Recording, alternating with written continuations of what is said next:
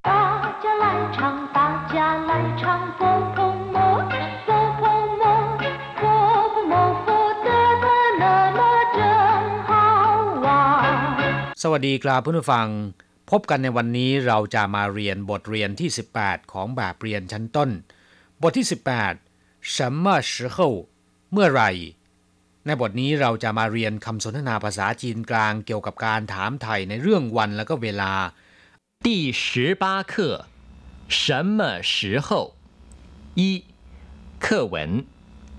王先生是什么时候出生的？王先生是一九六零年十月二十四日星期日下午出生的。王先生今年几岁？王先生今年三十五岁。第十八课什么时候บทที่ 18 เมื่อไหร่ คำว่า什么แปลว่าอะไร ส่วนคำว่า时候แปลว่าเวลา เมื่อนำทั้งสองคำมารวมเข้าด้วยกันกลายเป็นคำถามเกี่ยวกับเวลาแปลว่า เมื่อไหร่ หรือว่าเวลาไหนหวัง先生是什么时候出生的คุณหวังเกิดเมื่อไหร่什么时候出生的เกิดเมื่อไหร่ 出生แปลว่าเกิด王先生 是一九六零年十月二十四日星期日下午出生的คุณหวังเกิดบ่ายวันอาทิตย์ที่ 24 เดือนตุลาคม ปีคริสตศักราช 1960 หากเพื่อนผู้ฟังสังเกตดูดีๆ ก็จะพบว่า ในภาษาจีนการนับเรื่องเวลา จะนับจากหน่วยที่สูงที่สุดนะครับ คือจากปี เดือน วันที่ วัน และก็เวลา ต่างกับภาษาไทยที่จะนับจากเวลา วัน วันที่ เดือน แล้วค่อยไปถึงปีนะครับ1960年ก็คือปีคริสตศักราช 1960 10月24日วันที่ 24 เดือนตุลาคม星期日แปลว่าวันอาทิตย์下午ช่วงบ่าย ตอนบ่ายหวัง先生今年几岁 คุณหวังปีนี้อายุเท่าไหร่จินเหนียนก็คือปีนี้ จีซุยอายุเท่าไหร่ อายุกี่ปีหวังเซียนเฉิงจินเหนีคุณหวังปีนี้อายุ 35 ปีจิงเหนียนคือปีนี้三十五岁三十ห้ปีกลับผู้ฟังหลังจากที่ทราบความหมายของคำสนทนาในบทนี้แล้วนะครับ ต่อไปขอให้พลิกไปที่หน้า 76 เราจะไปเรียนรู้คำศัพท์ใหม่ ๆ ของบทเรียนนี้ เหนียน แปลว่าปี อย่างเช่นว่า จินเหนียน คือปีนี้ หมิงเหนียน ปีหน้าชี่เหนียน ปีที่ผ่านมาหรือปีที่แล้วเหลี่ยงเหนียน แปลว่าสองปีวูเหนียน แปลว่าห้าปีอีป่ายเหนียนก็คือ 100 ปี ส่วนคำว่าเหลี่ยงเชียนเหนียน มีความหมายได้ทั้งปีคริสตศักราช 2000 หรือจะแปลว่า 2,000 ปีก็ได้นะครับ1960เหนียนก็คือปีคริสตศักราช 1960 ในภาษาจีนเวลาพูดเรื่องปีเนี่ยจะนิยมพูดอยู่2อย่างด้วยกัน อย่างแรกก็คือปีคริสตศักราช หรือที่ภาษาจีนเรียกว่าซีเหวียนหรือกงเหวียนก็ได้ แต่เวลาพูดถึงปีคริสตศักราช จะนิยมพูดย่อๆ อย่างเช่น 1998เนียน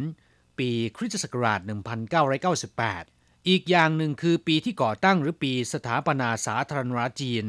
ซึ่งภาษาจีนจะเรียกว่าหมินกัว อย่างเช่นว่าหมินกัวป้าสิชีเนียนก็หมายถึงปีสถาปนาสาธารณรัฐจีนปีที่ 87 ซึ่งก็ตรงกับปีคริสตศักราช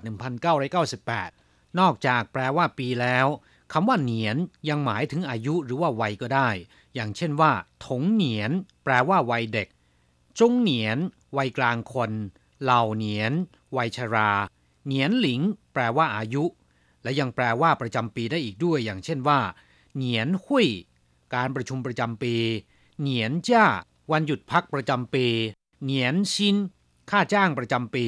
แต่ถ้าพูดซ้ำกันสองครั้ง เป็นเหนียนเหนียน ก็แปลว่าทุกปี หรือแต่ละปี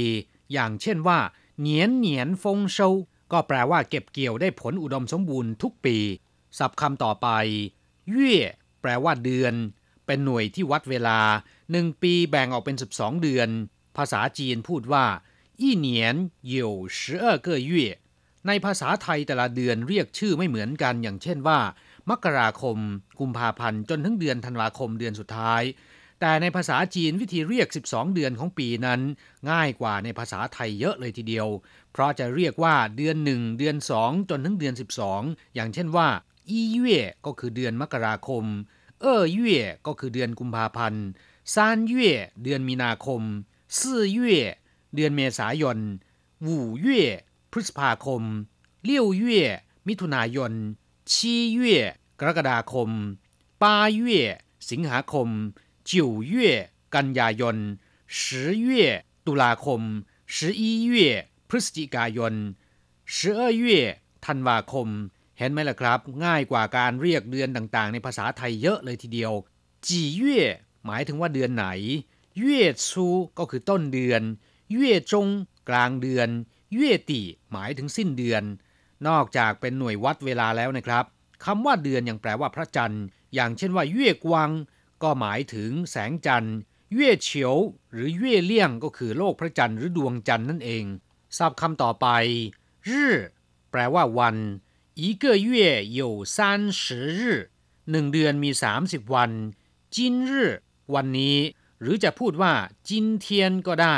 มีความหมายอย่างเดียวกันคำว่ารื่กับเทียนก็มีความหมายอย่างเดียวกันนะครับ แต่ว่าคำว่าเทียนนั้นจะใช้ในภาษาพูดมากกว่า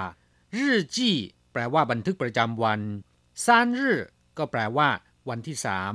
รื่ชินค่าจ้างรายวัน เรียกว่ารื่ชินรื่ฉังแปลว่าประจำวัน ถ้าเป็นรื่ฉังเซิงหัวก็แปลว่าชีวิตประจำวันเอ่อเย่สิเอรื่แปลว่าวันที่ 12 เดือนกุมภาพันธ์ นอกจากแปลว่าวันแล้วนะครับ ยังแปลว่าตะวัน กลางวันได้อีกด้วย อย่างเช่นว่ารื่ปันก็แปลว่ากะกลางวันรื่เป้า หนังสือพิมพ์ที่ออกเป็นรายวันรื่กวางก็คือแสงแดด แสงตะวัน ศัพท์คำต่อไป จีเป็นศัพท์ที่ใช้ถามจำนวน ซึ่งประมาณว่ามีจำนวนไม่มากนัก มีความหมายว่าเท่าไหร่ อย่างเช่นว่าจีเก้อเหรินแปลว่ากี่คน จีเก้อเย่กี่เดือน จีเหนียน แปลว่ากี่ปี นอกจากใช้เป็นศัพท์ถามจำนวนแล้วนะครับ ยังใช้เป็นศัพท์บอกจำนวนที่รู้คร่าวๆ ไม่แน่นอนเท่าไหร่นัก อย่างเช่นว่า 几百人แปลว่า หลายร้อยคน几十人หลายสิบคน十几岁สิบกว่าปี ศัพท์คำต่อไป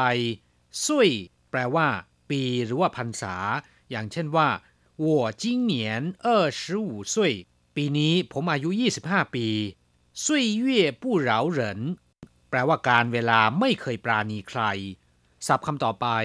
เฮ้ คำว่าเฮ้ามีความหมายมากมายนะครับ และในจำนวนนี้ก็มีความหมายว่า วันที่สามารถใช้แทนคำว่ารื่ได้นะครับ แต่โดยมากแล้วจะใช้เป็นภาษาพูด อย่างเช่นว่าจิงเทีวันนี้วันที่เท่าไหร่ นอกจากนี้นะครับคำว่าเข้ายังมีความหมายว่า หมายเลขหรือว่าขนาด อย่างเช่นว่าเฉาเข้าแปลว่าเบอร์เล็ก หรือว่าขนาดเล็ก เออเข้าแปลว่าหมายเลขสองศัพท์คำต่อไปชูเซิง แปลว่าเกิด คลอด อย่างเช่นว่า你哪年出生的คุณเกิดปีอะไร หรือคุณเกิดปีไหน我是一九六二年出生的ผมเกิดปี 1962 หมายถึงปีคริสตศักราช 1962 ศัพท์คำต่อไปซิงฉีแปลว่าสัปดาห์อีซิงฉี有七天หนึ่งสัปดาห์มี 7 วันซิงฉีอีก็คือวันจันทร์ ซิงฉีเออก็คือวันอังคาร 星期三 วันพุธ 星期四 วันพฤหัส 星期五 วันศุกร์ 星期六 วันเสาร์ 星期天 หรือ 星期日 แปลว่าวันอาทิตย์ เราจะกลับมาพบกันใหม่ในบทเรียนหน้า สวัสดีครับ